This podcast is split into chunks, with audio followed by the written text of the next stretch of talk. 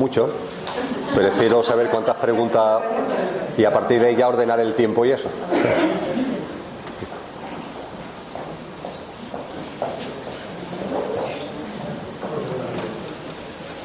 Emilio, gracias de nuevo por tu intervención. Yo te quería preguntar, en los espacios de silencio, bueno, o de observación que tú dices, ¿esos espacios de observación se hacen más desde el pensamiento o desde el sentir?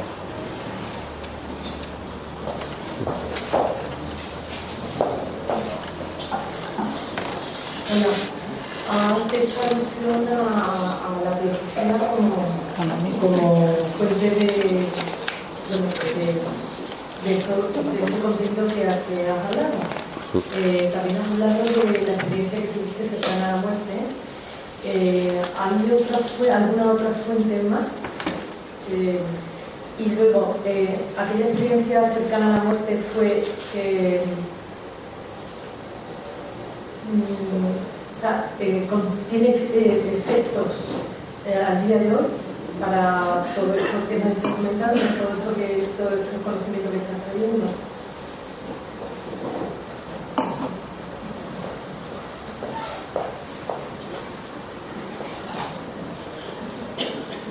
Emilio, la pregunta que yo te quiero hacer tiene que ver con el soltar.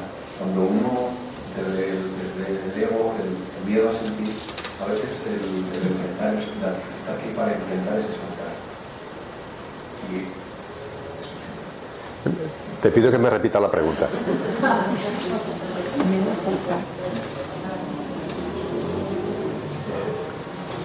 la, la dificultad para soltar desde, desde el miedo al sentir. Lo he entendido ya. Gracias.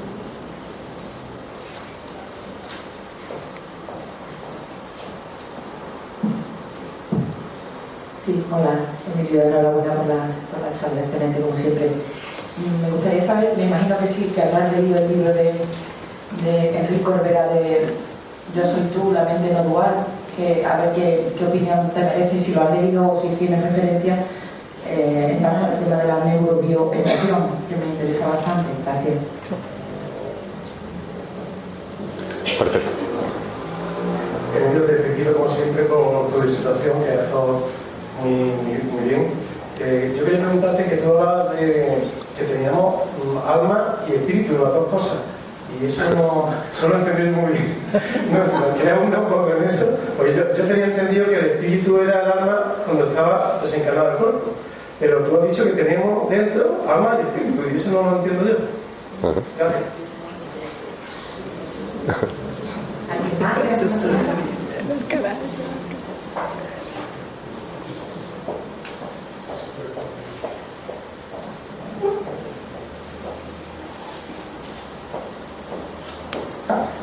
buenas tardes, Emilio, muchas gracias.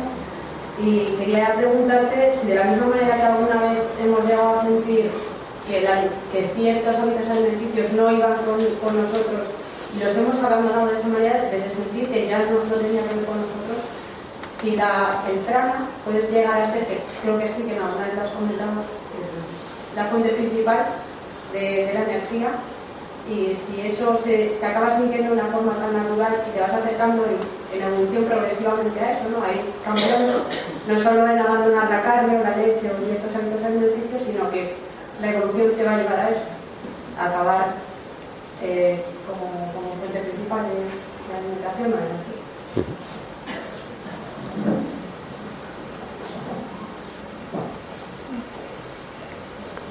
Muy bien. Pues son siete cuestiones las que se han planteado. Ah, pronto. Sí, sí, claro. Lo que pregunto antes con respecto al cuerpo físico y el prana, también lo pregunto con respecto al cuerpo emocional y el, y el prana, y el cuerpo físico. Yo respecto a lo que acaba de decir Lourdes, eh, ¿tiene algo que ver esto que has hablado del cuerpo etérico y todo esto con lo del doble de Garnier? ¿Con el doble, perdona, de? El doble, el doble del que habla eh, Garnier. Ah, vale, vale. ¿Vale? Muy bien. Pues comienzo por las por lo que puedo eh, responder de corazón de forma más directa. Eh, no conozco el libro de Enrique Olvera, lo siento. Eh, sí tengo buenos amigos y amigas que han hecho la formación con él. Y por tanto lo que puedo compartir es por la experiencia de esas personas, que tal como ellos lo transmiten ha sido muy positiva en sus vidas le han ayudado en muchos casos para vivir de una forma distinta y en algunos casos también le han servido para reorientar su propia actividad, vamos a decir, laboral en cuanto al ejercicio de sus dones y sus talentos. Pero no te puedo decir más, ¿eh? no te puedo decir más. No obstante, lo que yo sí le digo a mi amigo es que no se agobien demasiado. ¿eh? En el sentido de que a veces sí lo veo un poquito agobiado, ¿no? Con el tema de la biodescodificación. Digo, oye, vale, que está muy bien, pero relajaros, ¿no? ¿eh? No esté todo el día biodescodificándome todo, ¿no? Porque- Psicoanalizándome todo. pero sin duda ninguna, eh, las aportaciones en la evolución de la conciencia son muchas. Cada cual está eh, aportando lo que por su corazón se va filtrando en función de las experiencias de cada uno, en función ya no solamente de las experiencias de esta vida, sino de vidas pasadas. Y yo creo que entre todos estamos eh, colaborando a configurar ese gran puzzle ¿no? que es la evolución de la conciencia. ¿no? Y yo a- el- las aportaciones de, de Henry, lo- como el de otras muchas personas, como las personas que han estado en este congreso participando, la- las incluyo ahí, ¿no? en distintas perspectivas, distintas visiones, pero sé que hay un hilo subyacente común en todos nosotros. La última pregunta que le quería contestar rapidísimamente, ni he tomado nota por lo rápida que era, Alicia, ¿cuál, el libro, ah, el doble, el doble de Garnier, sí, sí, perfecto. No, son cosas distintas, Alicia, son cosas distintas. Eh, el doble de Garnier tiene que ver con algo que desde el punto de vista de la eh, espiritualidad, las corrientes espirituales, por lo menos en la medida en que yo la he conocido y la he estudiado, eh, no está desarrollado. Porque creo que es un tipo de experiencia o de o experiencia conocimiento que lo está aportando la, la ciencia actual, que la propia ciencia todavía no sabe muy bien mm, cómo definirlo y como no está todavía ni siquiera definido desde el punto de vista científico, a mí, por ejemplo, me resulta muy difícil encajar en el ámbito de lo que, por ejemplo, es esta estru- esta estructura septenaria a la que yo he hecho referencia. Hay que tener en cuenta que, el, que ese doble al que estamos haciendo mención proviene fundamentalmente de la circunstancia de que cuando vivimos experiencias en la vida cotidiana, sin darnos cuenta, nos estamos desdoblando a través de universos paralelos. Entonces, ¿qué es lo que se está desdoblando ahí? Eh, lo que se está desdoblando desde luego es la experiencia consciencial. Es como si tuviéramos la posibilidad de vivir experiencias concienciales a la vez, aunque no seamos conscientes de que las estamos viviendo. Porque ante determinadas disyuntivas vitales fundamentales, frente a A o B, mm, pensamos que estamos viviendo A, pero realmente estamos viviendo A y estamos viviendo B en el universo paralelo, ¿no? En lo que Einstein dijo que cuando lanzamos el dado, ¿qué número sale? Nosotros vemos en la mesa el 4 y Einstein nos dice, pues no, han salido los 6. Y le decimos, como que los 6, ha salido el 4, ¿no lo ves? Dice, no, tú estás viendo el 4, pero han salido los 6. Esos universos paralelos de los que nos habla la física cuántica y lo han desarrollado las corrientes más de vanguardia posteriores a ella, desde el punto de vista espiritual yo por lo menos no tengo ahora mismo capacidad de encajarlo, pero sé que son cosas distintas, no tiene nada que ver.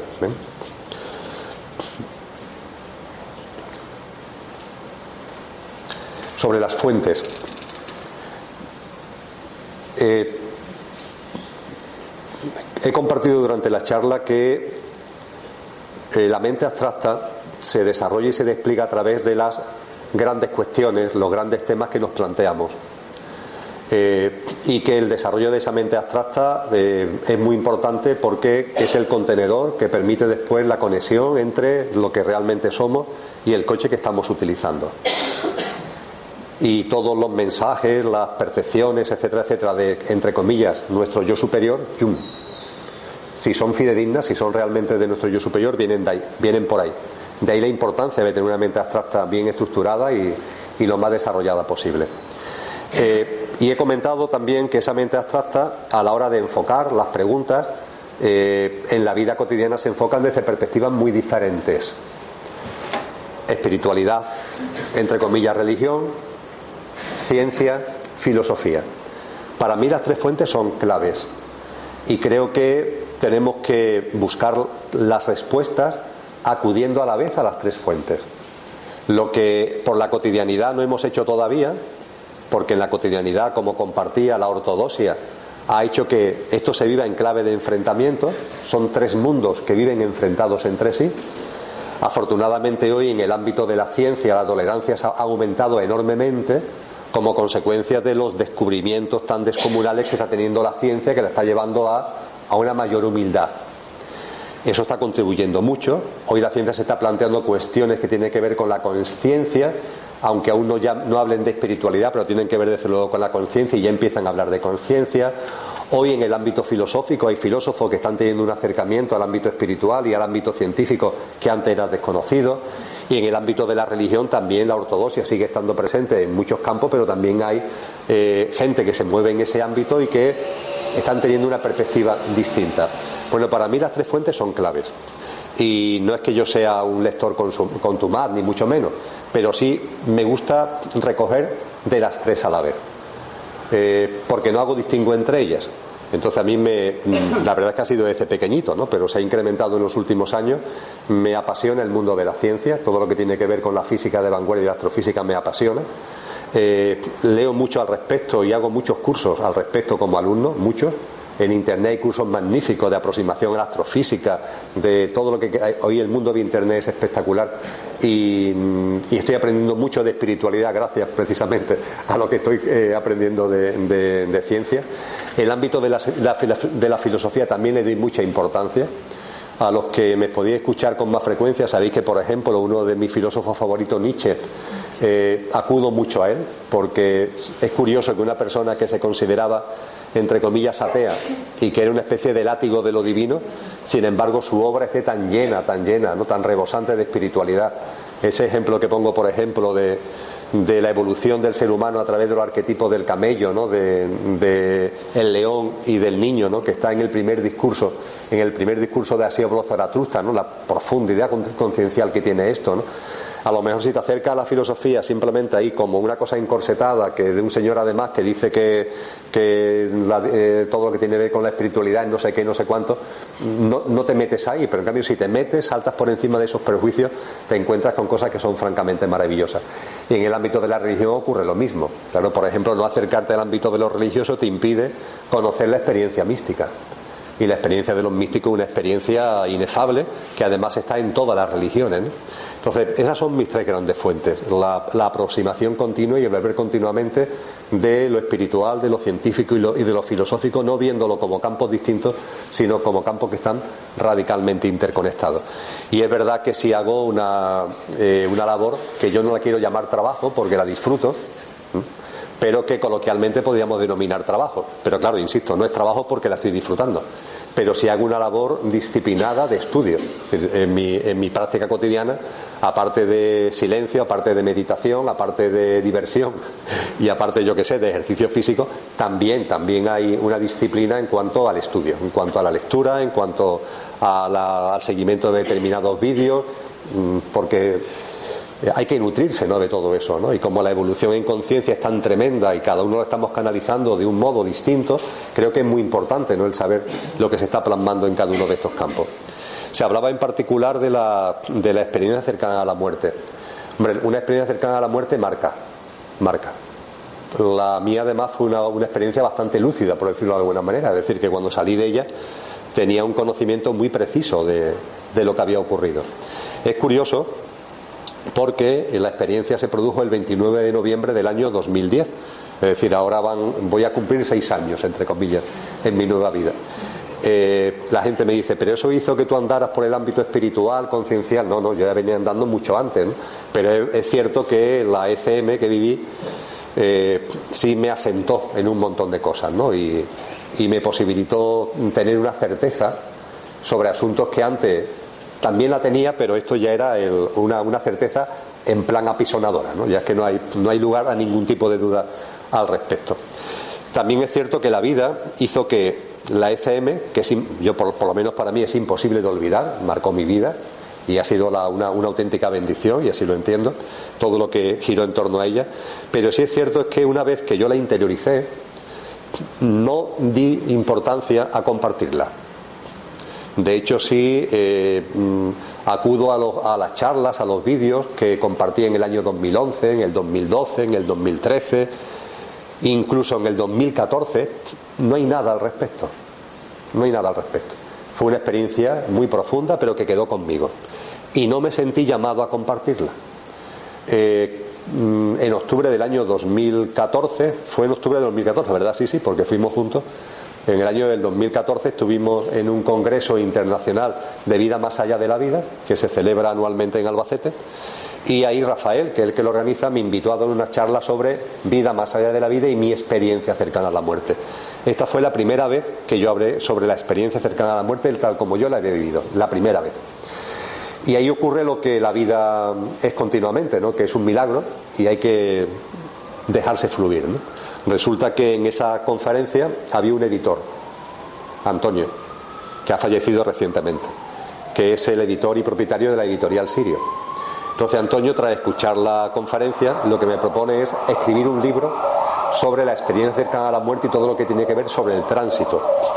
Yo recuerdo que lo primero que le dije fue que no, porque además cuando me lo dijo estaba recién terminado otro libro que es Sin mente, sin lenguaje, sin tiempo, y yo la verdad es que no tenía ahora ningún, vamos, ninguna, ni se me pasaba por la cabeza enfrascarme en la elaboración de otro texto. Pero se dieron una serie de circunstancias que me llevaron a ver que la vida me estaba diciendo, toca esto, toca esto. Y bueno, a partir de ahí, pues mm, es cierto que le he dedicado mucha atención a la ECM, a la muerte, al tránsito. Y además no para, porque una vez que ya salió el libro del tránsito y he estado durante un año hablando del libro del tránsito, ahora por otro tema vuelve a salir un tema de vida más allá de la vida que hará que a lo mejor dentro de un año tenga que volver al respecto. Es decir, que me he dado cuenta de que la vida me está diciendo que esa experiencia no es solamente para mí, sino que es una experiencia a compartir y evidentemente me ha influido, me ha influido mucho y los efectos siguen estando hoy completamente. Y no solamente siguen estando, sino que se están ampliando en cuanto que desde la perspectiva de que comparto experiencias cercanas a la muerte ya no es suficiente con, con que comparta la mía, claro. Entonces eso me ha llamado a conocer a otras personas con ECM, compartir con más gente que ha tenido ECM, a partir de ahí acudir a fuentes que tratan este tipo de cosas, a partir de ahí acudir a textos, algunos de ellos muy antiguos, que hablan del tránsito, que hablan del bardo intermedio, que hablan de la vida más allá de la vida, que hablan del Devachan, y todo eso evidentemente me está aportando una, eh, no sé si llamarlo una sabiduría, un conocimiento, pero en cualquier caso unas herramientas que afectan a mi vida cotidiana, afectan a mi experiencia y afectan a lo que comparto. Sí es cierto, hablando de teosofía, que a los teósofos eh, yo le doy una gran importancia. No porque yo pertenezca a esa escuela, yo no pertenezco ni a la teosofía ni a ninguna escuela, pero es verdad que la labor de esta gente ha sido simplemente espectacular. No, para mí, incomprensible. digo desde el punto de vista de la cantidad de textos que han escrito, ¿no? que, que Blavatsky o Aníbal San. Son personas que no, no vivieron mil años, tuvieron una vida eh, como cualquier otra, ¿no? y la capacidad que tuvieron para escribir decenas de miles de páginas, porque en ambos casos, si la juntamos, son decenas de miles de páginas, rescatando sabiduría ancestral ¿no? de los textos védicos, muchos de ellos traducidos directamente del sánscrito, ¿no? de la filosofía del budismo esotérico, del, hinduismo, y que tuvieran para nosotros, ¿no? para la humanidad, esa capacidad de, de brindárnoslo de forma gratuita, sin derechos de autor, y que todo eso esté en Internet a disposición de todos, la verdad es que para mí la teosofía es muy importante, porque creo que, es algo admirable. Han hecho un trabajo para cualquiera de nosotros tremendo, porque nos lo han facilitado. Ellos han metido ahí en la fuente, la han trabajado, la han eh, organizado, la han, han puesto en orden y la han puesto a nuestra disposición. El silencio, ¿desde la mente o desde el corazón? Desde el punto de vista de la práctica que he compartido sobre las emociones, me estaba refiriendo desde la mente. Por tanto, es bastante más sencillo. Porque a veces con lo del corazón nos despistamos un poco, ¿no? Es bastante más sencillo, ¿no? Tú siéntate, guarda silencio y efectivamente desde la mente recapacita, reflexiona qué es lo que ha pasado. qué es lo que ha pasado en la cola del supermercado. Y desde la mente. ¿eh? Eh, también es cierto, un pequeño truco, ¿eh? también es cierto que cuando una reflexión mental se hace en un contexto de silencio, en un contexto de sosiego, en un contexto de tranquilidad, y se hace con un enfoque consciencial, es decir, voy a hacer esta práctica, voy a estar en silencio para hacer una reflexión mental, una reflexión mental que lo que persigue es indagar acerca de una experiencia que he vivido. ¿eh? Eso es lo que yo llamo un enfoque conciencial. Bueno, pues cuando se da la reflexión mental en un contexto de sosiego, en un contexto de calma, en un contexto de silencio y con un enfoque conciencial, sin que nos demos cuenta, aparece el corazón en medio. Pero ahí está, esa presencia del corazón es subyacente y es inevitable. Y es maravillosa, claro. Pero en cualquier caso la experiencia, no tenemos que marearnos mucho, es una reflexión mental y lo que tu propia reflexión mental te vaya aportando, para darte cuenta de que lo que se originó en la cola no fue el poner el juicio en cuanto a la justicia de una vez, sino que era simplemente un, enfrentamiento de ego bueno, que se produce y no pasa nada, que eso es lo importante, te das cuenta, lo observas y tomas conciencia. Cuando vuelva a producirse, lo más seguro es que lo recuerdes y no se vuelva a producir. Y si vuelve a ocurrir, pues nada, la apuntas por segunda vez, vuelves a tomar conciencia y de esa forma poco a poco el mundo emocional se va ordenando, entre comillas, se va equilibrando, ¿no? Va, moviéndose, no es que seamos robots, no se trata de que nos convirtamos en robots, pero sí va entrando en un ámbito de normalidad, tanto para las emociones que llamamos negativas como para las emociones que llamamos positivas. En último caso, a nadie se nos escapa, creo, que la felicidad no viene del ámbito emocional. En el ámbito emocional se mueven cosas que son maravillosas, pero la felicidad no está ahí. La felicidad viene de otra cosa. La felicidad tal como la percibo eh, es simplemente consecuencia y fruto del amor. Ya está. En la medida que tú tu vida la eh, la vas llenando de actos de amor, la felicidad te va llenando a ti. La felicidad es un hijo directo, o una hija, mejor dicho, directo del amor.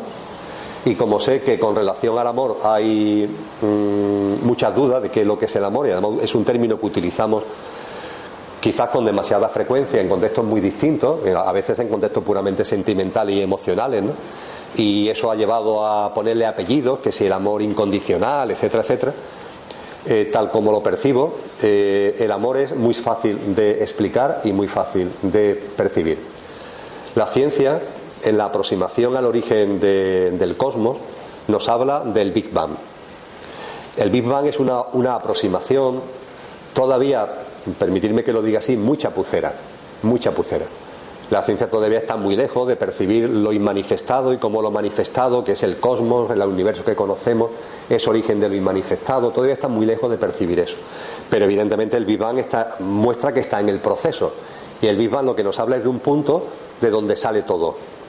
Aunque habla ese punto en términos de materia. Pero en cualquier caso, para lo que voy a comentar, eh, sirve. La ciencia no habla de que hay un punto y de que a partir de ese punto se, produce la expansión del cosmos. Eh, contemplar la expansión como una goma que se va ensanchando. Imagino que yo tengo aquí una gomita gordita y esa goma delante, por ejemplo, la que se utiliza en los tirachinas, ¿no? Pues la quitamos del tirachina y ahora delante vuestra la tengo aquí en mis manos y la voy estirando, la voy estirando, la voy estirando. Bien, eh, conforme la voy estirando hay expansión, se está expandiendo. De un punto inicial, expansión. Ahora bien, si tenemos la gomita en la mano, imaginaros que tenéis la goma en la mano cada uno de vosotros y cada una de vosotras, en la medida en que lo vamos expandiendo, también iremos notando que hay una tensión hacia el acercamiento. Conforme además más se vaya alejando, curiosamente mayor será la tensión hacia acercarse. Tendremos que tener una muñeca fuerte, permitidme que lo diga así, para mantener el alejamiento y mantener la expansión. La expansión que se produce tiene subyacente una fuerza permanente de unión, una tensión permanente de unión. Fijaros, es en el contexto de expansión, pero subyacente, tanto este extremo como este extremo y todo lo que está en medio están permanentemente intentando unirse, hasta el punto de que si lo sueltas, clac, se uniría en cuanto le quites esa fuerza que tú estás ejercitando. Hay una tensión permanente a la unión. Bueno, tal como lo percibo, eso es el amor. El amor es la fuerza, la energía, eh, la palabra energía y la palabra fuerza no caben para su definición, pero en fin, por llamarlo de alguna forma, es la tensión que hay en la creación, que hay en el cosmos, donde permanentemente tira la unión. Hoy todavía las galaxias se siguen expandiendo. La ciencia le da vuelta cómo es posible que si los astros tienen peso por la gravedad, cómo es que las galaxias se alejan en lugar de acercarse.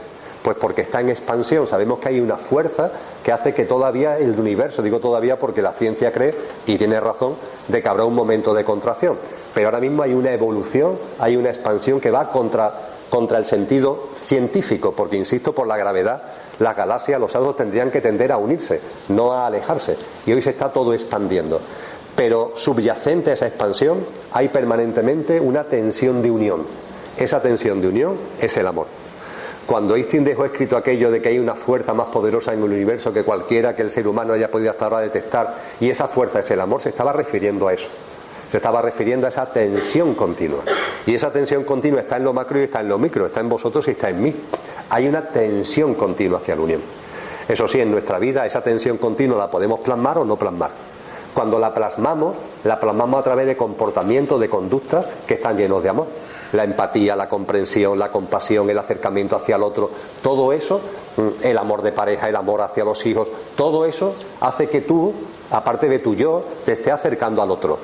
Ese acercamiento, siempre que hay un acercamiento de ti hacia los demás, no digamos ya cuando se empieza a adquirir una conciencia transpersonal, ¿no? que empieza a darte cuenta de que realmente tú no eres tú, sino que estamos todos en un contexto de unidad. Ahí ya diríamos que esa tensión de amor se expande de una forma espectacular. ¿no? Pero eso, eso es el amor. Y cuando el amor se plasma en tu vida, cuando el amor se plasma en vuestra vida y en la mía, ahí está la felicidad. La felicidad, por tanto, no es una emoción, es una consecuencia de una conducta, de una práctica, de un comportamiento donde el amor se pone de manifiesto. Y ese amor no es otra cosa que llevar a nuestra vida diaria la tensión, permitirme eso con comillas, por supuesto, esto de tensión, que existe en toda la creación y que existe en todo el cosmos, de que algo que se está expandiendo, sin embargo, sin embargo, hay algo ahí que permanentemente tiende a unirlo. De hecho, desde el punto de vista eh, esotérico, la explicación de por qué el universo terminará contrayéndose es muy sencillo. Desde el punto de vista de que cada componente del universo vaya, vaya viviendo su proceso conciencial, cada uno el suyo, y desde una percepción de separación vaya cada vez viviendo más a una percepción de unidad, cuando cada ser humano, por ejemplo, hagamos eso, cuando, cuando, cada, componente del universo lo vayamos haciendo eso, inevitablemente el universo se encontrará como consecuencia de que todos los elementos concienciales, todos los componentes concienciales, todas las autoconciencias ¿eh? que estamos por ahí, en la medida en que vayamos viviendo eso, la contracción de la creación será absolutamente inevitable. La conciencia que se expande como consecuencia del amor tenderá, tenderá a contraerse. Pero lo que quiero enfatizar sobre todo es que la felicidad no la busquemos en el mundo de las emociones. Hay que buscarlo en otro ámbito que tiene que ver con nuestro auténtico ser y eso mm, se basa fundamentalmente en el amor aplicado a la práctica cotidiana a través de experiencias concretas, de trasvasar, de ir más allá de ti para conectar con el otro.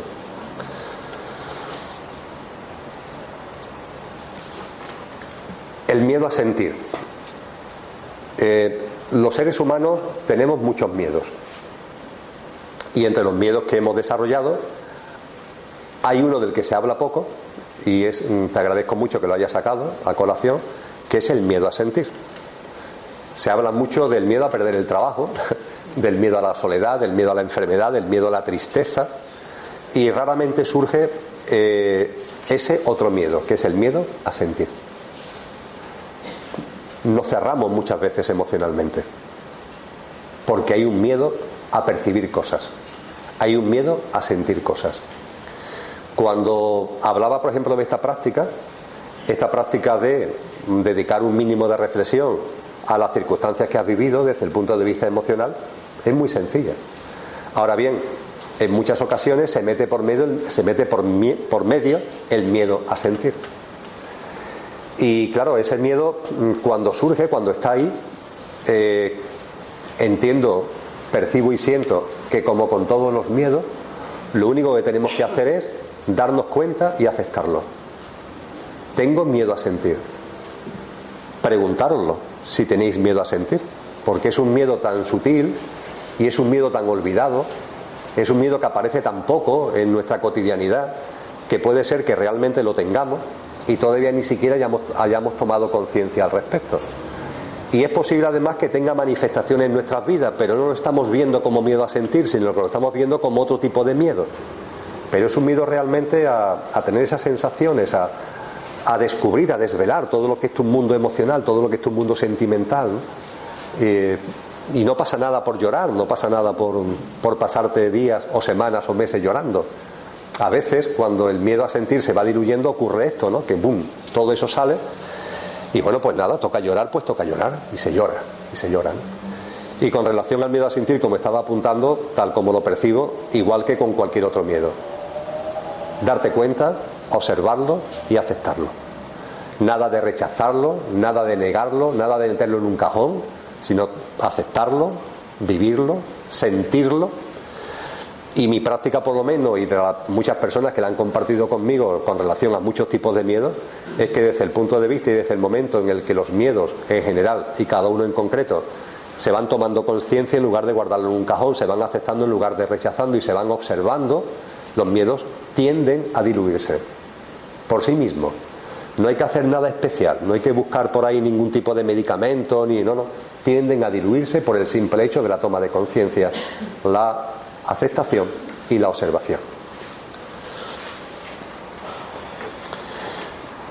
Se ha planteado también una cuestión con relación al prana y si sobre nuestro, nuestra tendencia evolutiva será a no comer.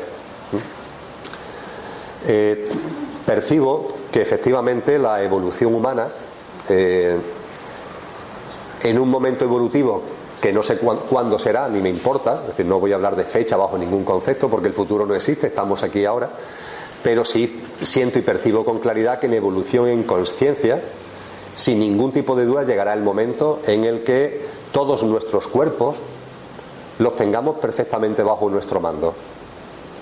Que un ser humano, por ejemplo, utilice su cuerpo emocional, un cuerpo emocional equilibrado, porque estará bajo nuestro mando, pero utilice su cuerpo emocional con tanta facilidad como utilizamos nuestro cuerpo físico.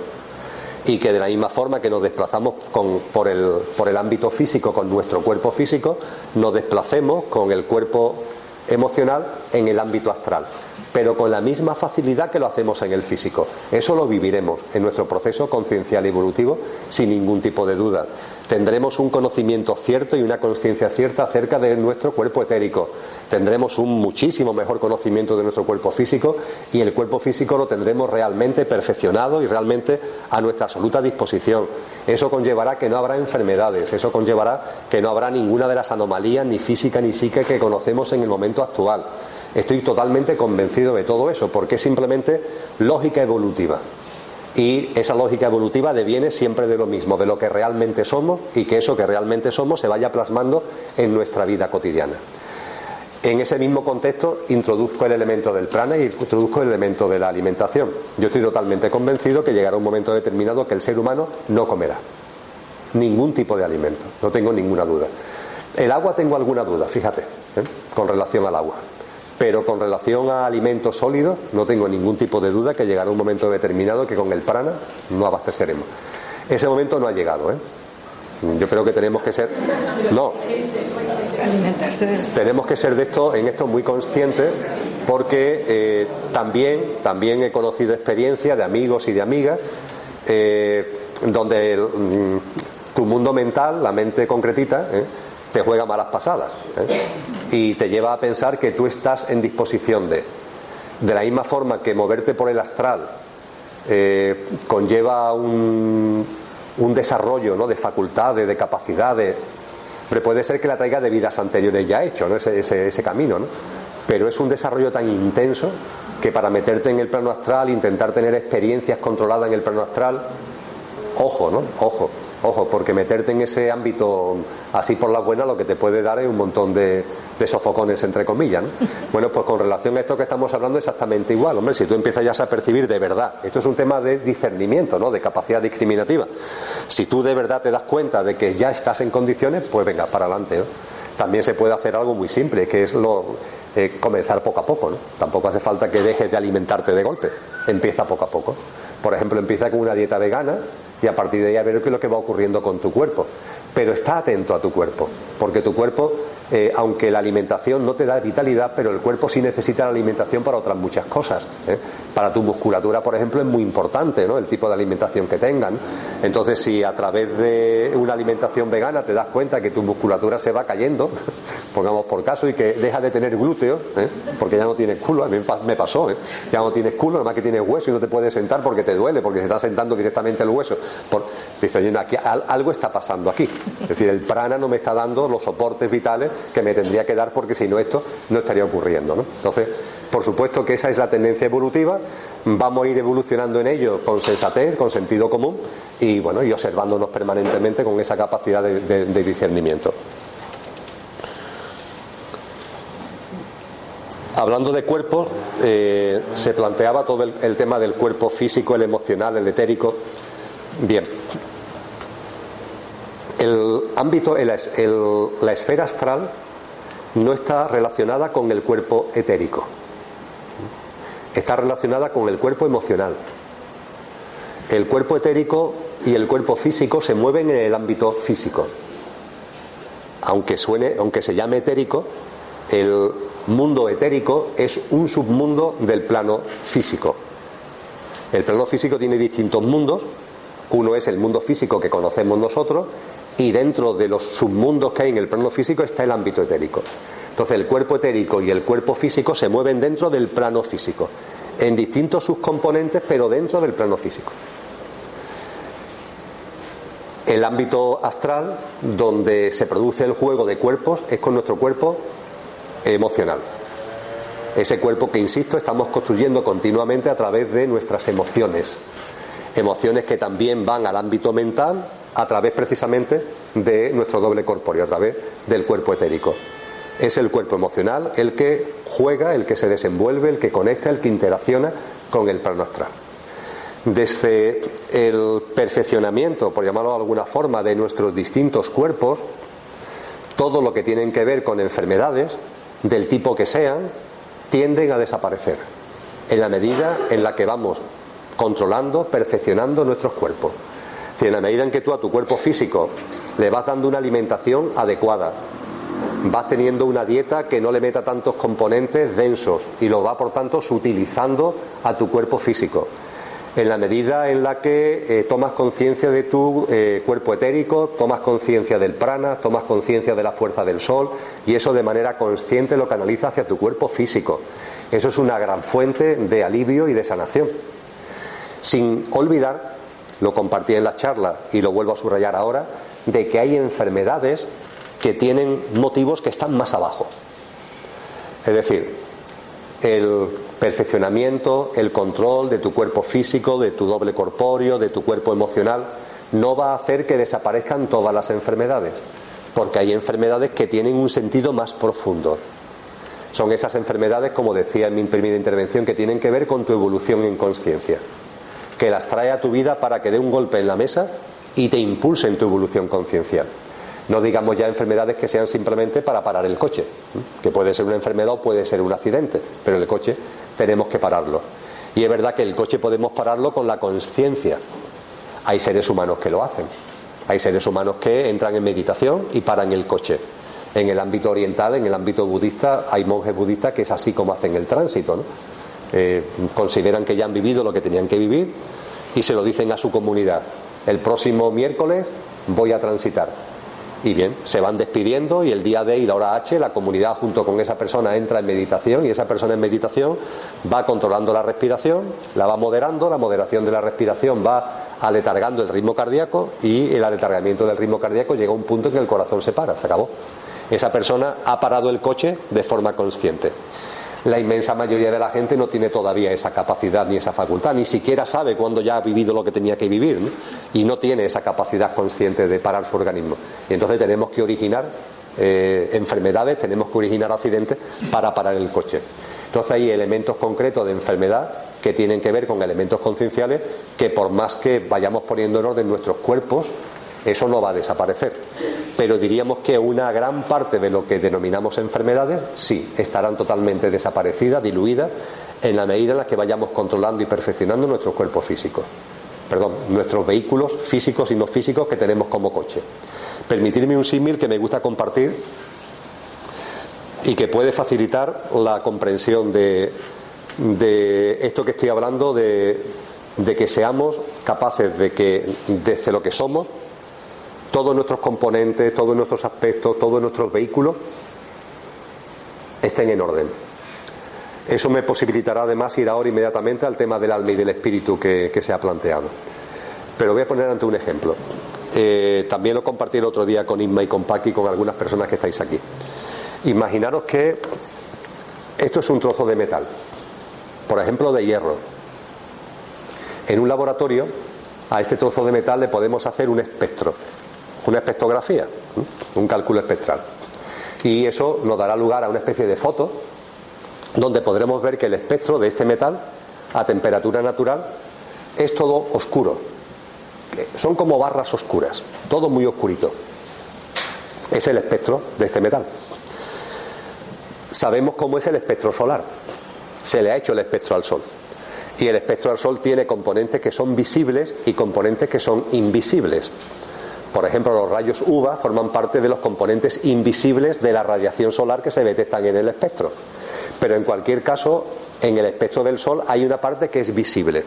Y esa parte que es visible es muy colorida, tiene muchos colores y colores de mucha fuerza, verdosos, azulados, rojizos. Es un espectro muy bonito, muy bello. Es una foto muy bella. Comparada con la del pobre metal este, la noche y el día. Aquí todo color, aquí todo oscuridad. Bien, a partir de aquí comienza el experimento, porque cogemos este metal y lo metemos en un horno y le damos calor, le vamos aportando calor. No le metemos ninguna sustancia, no lo, manipulamos, no, no, simplemente el calor del horno. El calor es energía cinética en movimiento. La energía cinética en movimiento afecta a los átomos que tiene, que tiene el metal, que los tiene, y hace simplemente que se empiecen a mover a un ritmo distinto. Son los átomos que ya tenía el metal, ¿eh? pero por la influencia del, calor empiezan a tener una frecuencia vibracional diferente. Eh, al cabo de un rato de estar el metal en el horno, le hacemos el espectro y podremos ver que el espectro ya ha cambiado. Ciertamente sigue habiendo barritas oscuras, pero hay barritas ya que son rojizas, incluso algunas barritas azuladas. Empieza ya a tener un colorido. Sigue habiendo barras oscuras, pero ya empieza a haber otras barras que tienen color. Seguimos teniendo el metal en el horno, volvemos a hacerle un espectro y comprobamos que conforme va aumentando la temperatura, cada vez hay menos barritas oscuras y cada vez hay más de color y los colores son cada vez más intensos y más variados. Y hay un momento cumbre, que es el momento en el que ya la temperatura que ha alcanzado el metal es la. Sabéis que el metal hay un momento determinado que se convierte en líquido, entre comillas, ¿no? Pues debido ya al calor. Bueno, pues en el momento antes que todavía sólido, antes de que empiece ya a fundirse, le volvemos a hacer el espectro. Y ante nuestra maravillosa sorpresa, la foto de ese espectro del metal es idéntica a la del Sol idéntica a la del Sol. Es decir, que este metal que cuando estaba a temperatura natural ahí y le hacíamos el espectro era negro, realmente, realmente tiene toda la potencialidad, la misma potencialidad que el astro solar. Para mí este ejemplo, eh, sacado de un laboratorio, es sensacional para entendernos a nosotros mismos. Porque nosotros, cuando se habla de que somos divinos, es que, es que lo somos todo lo que pueda haber en el cosmos, todo lo que puede haber en la creación lo tenemos nosotros en nuestro interior. Y eso sí, lo único que ocurre es que estamos a una temperatura donde esos potenciales no se han desplegado. La transformación en Dios de la que hablaba San Juan de la Cruz es desplegar todo ese potencial. Es ni más ni menos que eso, el nacer de nuevo que habló Cristo Jesús es desplegar todo ese potencial. Los términos que han utilizado las distintas corrientes espirituales hacen referencia a lo mismo, a desplegar todo este potencial. Y tenemos que ser conscientes que lo tenemos y no agobiarnos, porque esto es un proceso y que si el calor es lo que hace que los componentes que hay en el metal se desarrollen, en nuestro caso, lo que hace que nuestros componentes se desarrollen es la evolución en conciencia. Y la evolución en conciencia conlleva lo que Jesús de Nazaret llamó fe, que fue después mal traducido, porque la fe viene del verbo, la fe que, la palabra castellana fe, que viene del latín, fue la traducción que se le dio en la primera traducción de la Biblia del griego al latín por parte de San Jerónimo de un término griego que es pistis pisteo, pistis como transitivo y pisteo como verbo. Y ese término griego significa confianza, compromiso y perseverancia. Cuando Cristo Jesús hablaba de fe, hablaba de confianza, compromiso y perseverancia. Bueno, pues ese es el proceso conciencial, ese es el calor que necesitamos. Esa fe es la que necesitamos, pero entendido no como una creencia, sino como un desarrollo que se basa en la confianza, en el compromiso y en la perseverancia. ¿Confianza en qué? Pues ante todo en ti mismo. Entre todo en ti mismo, para empezar. eso es clave. El amor a uno mismo es clave, la confianza en uno mismo es clave. Y a partir del amor a uno mismo y a partir de la confianza en ti mismo, la confianza. Y la confianza, por supuesto, en la vida. Sabiendo que la vida te está abrazando, que todo lo que ocurre en ella tiene un sentido profundo que siempre te impulsa en clave de tu proceso conciencial y evolutivo. Confía en la vida, darte cuenta de que no se cae un cabello si no es por la voluntad del Padre, que es una forma maravillosa de decir, oye, confía en la vida, que todo tiene un porqué, que todo tiene un para qué. Esa confianza es clave. Junto con la confianza, el compromiso. Y el compromiso fundamentalmente contigo fundamentalmente contigo. También con los demás, claro que sí, pero dándonos cuenta de que la llave del compromiso con los demás empieza por uno mismo. La gente me dice, Emilio, es que con lo que tú hablas es que da la sensación a veces de que no hay que, eh, de que te olvidas de transformar el mundo, porque hablan mucho de que todo es como tiene que ser, de que todo está como, como todo tiene su sentido profundo, todo encaja, etcétera, etcétera. Yo ante eso digo algo muy simple. Yo sé que la mayor aportación que yo puedo hacer en la humanidad es mi transformación. No tengo ningún tipo de duda. Es la mayor aportación que yo puedo hacer. Por lo que yo además puedo aportar a través de, ese proceso de transformación, lo, que, lo mejor que yo puedo hacer por la humanidad, aparte de por mí mismo, es como metal empezar a desarrollar mis potenciales, por mí mismo y por los demás.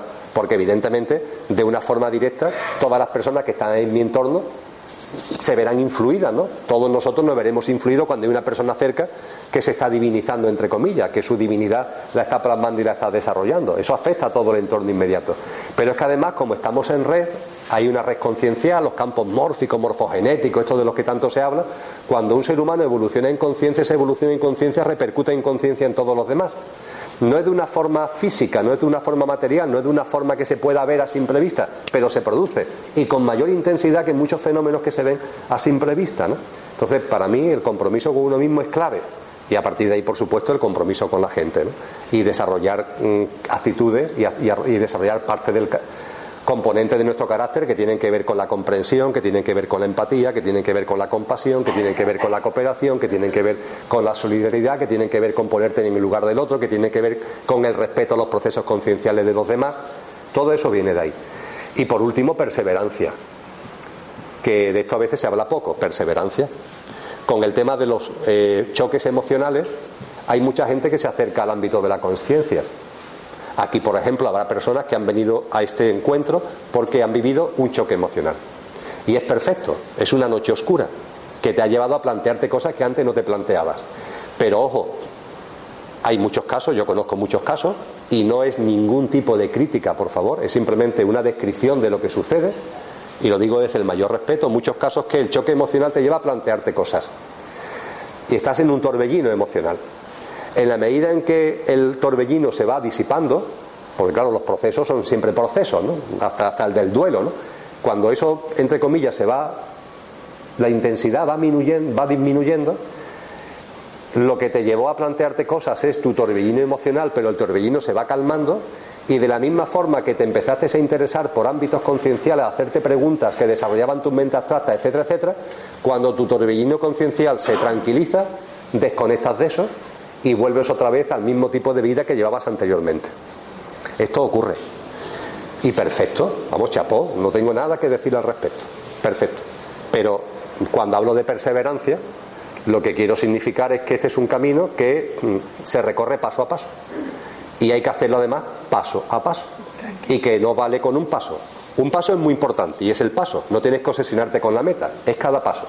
Pero hay que dar pasos, claro y cada paso conlleva esa actitud de perseverancia a la que he hecho referencia. Muy bien.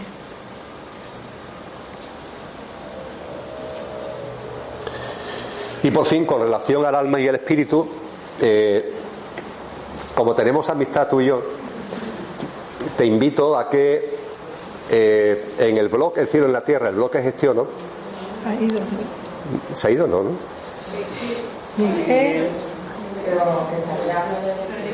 Bueno. Se ha ido con la amiga. Ah, vale, ¿Alguien tiene interés en que comente lo de.? ¿Sí? Vayamos. Sí, pues entonces soy muy breve. Me voy a quedar entonces eh, en lo que iba a decir. Eh, en el en el mes de julio compartí un taller que se llamó Ciencia y Conciencia Física de la Deidad. Eh, es un taller de siete horas y media, donde profundizo tremendamente sobre este tipo de cosas. Eh, si entráis en el blog El cielo en la tierra, el blog que gestiono, en la pantalla del ordenador, imaginaros que yo soy la pantalla del ordenador a esta altura, en la parte tal como te sientas, a vuestra izquierda, ¿eh? bajando un poquito, veréis que está el enlace con todas las charlas que doy y un poquito más abajo el enlace con todos los vídeos desde el año 2011. Entonces ahí pincháis y entráis. Y simplemente encontraréis el vídeo o el audio más reciente. Iros para atrás al mes de julio y en julio veréis que hay, además se ve porque son muchos vídeos, no fue un vídeo, sino que fueron muchos vídeos, y verlos. Sobre todo, son tres partes, eh, y la parte segunda y sobre todo tercera entra de lleno en esta diferenciación clave entre alma y espíritu. Evidentemente el alma y el espíritu no son lo mismo, no tienen nada que ver. La llama divina realmente es el espíritu y el alma, dicho de manera muy coloquial, no deja de ser un vehículo que utiliza el espíritu para vivir experiencias en conciencia de la misma forma que después el cuerpo físico, el yo físico, mental y emocional, de este de que venimos hablando, que yo llamo coche, no es sino el vehículo, el coche que utiliza el alma para vivir la experiencia humana. Es decir, el auténtico conductor es el espíritu, la divinidad pura. Ese es el auténtico conductor. Lo que los cristianos llaman espíritu, lo que los orientales llaman atman. Ese es, ese es lo que realmente somos, el espíritu puro, que es uno, que es uno. Y ese espíritu se introduce, permitirme la expresión, en un alma que es una, porque el Buddhi, el alma universal, es una, pero ese alma se va expandiendo fractalmente y el ejemplo que ponía son las hojas de un árbol, que hace que finalmente haya tantísimas almas que todas forman parte del alma universal. Y cuando un alma encarna, un alma que forma parte del alma universal, pero que se ve a sí misma como un alma separada y con autoconciencia, encarna en un plano, tiene que buscar un vehículo propio de ese plano para vivir las experiencias propias de ese plano. Dicho muy coloquialmente, somos dos coches y un conductor el coche del yo físico, mental y emocional, el coche álmico que ha encarnado en el, en el yo físico, mental y emocional, porque es el vehículo que necesita para experienciar la vivencia humana, y por fin el ámbito espiritual, el, espíritu, que es el verdadero conductor. Pues muy bien, muchas gracias y todo por...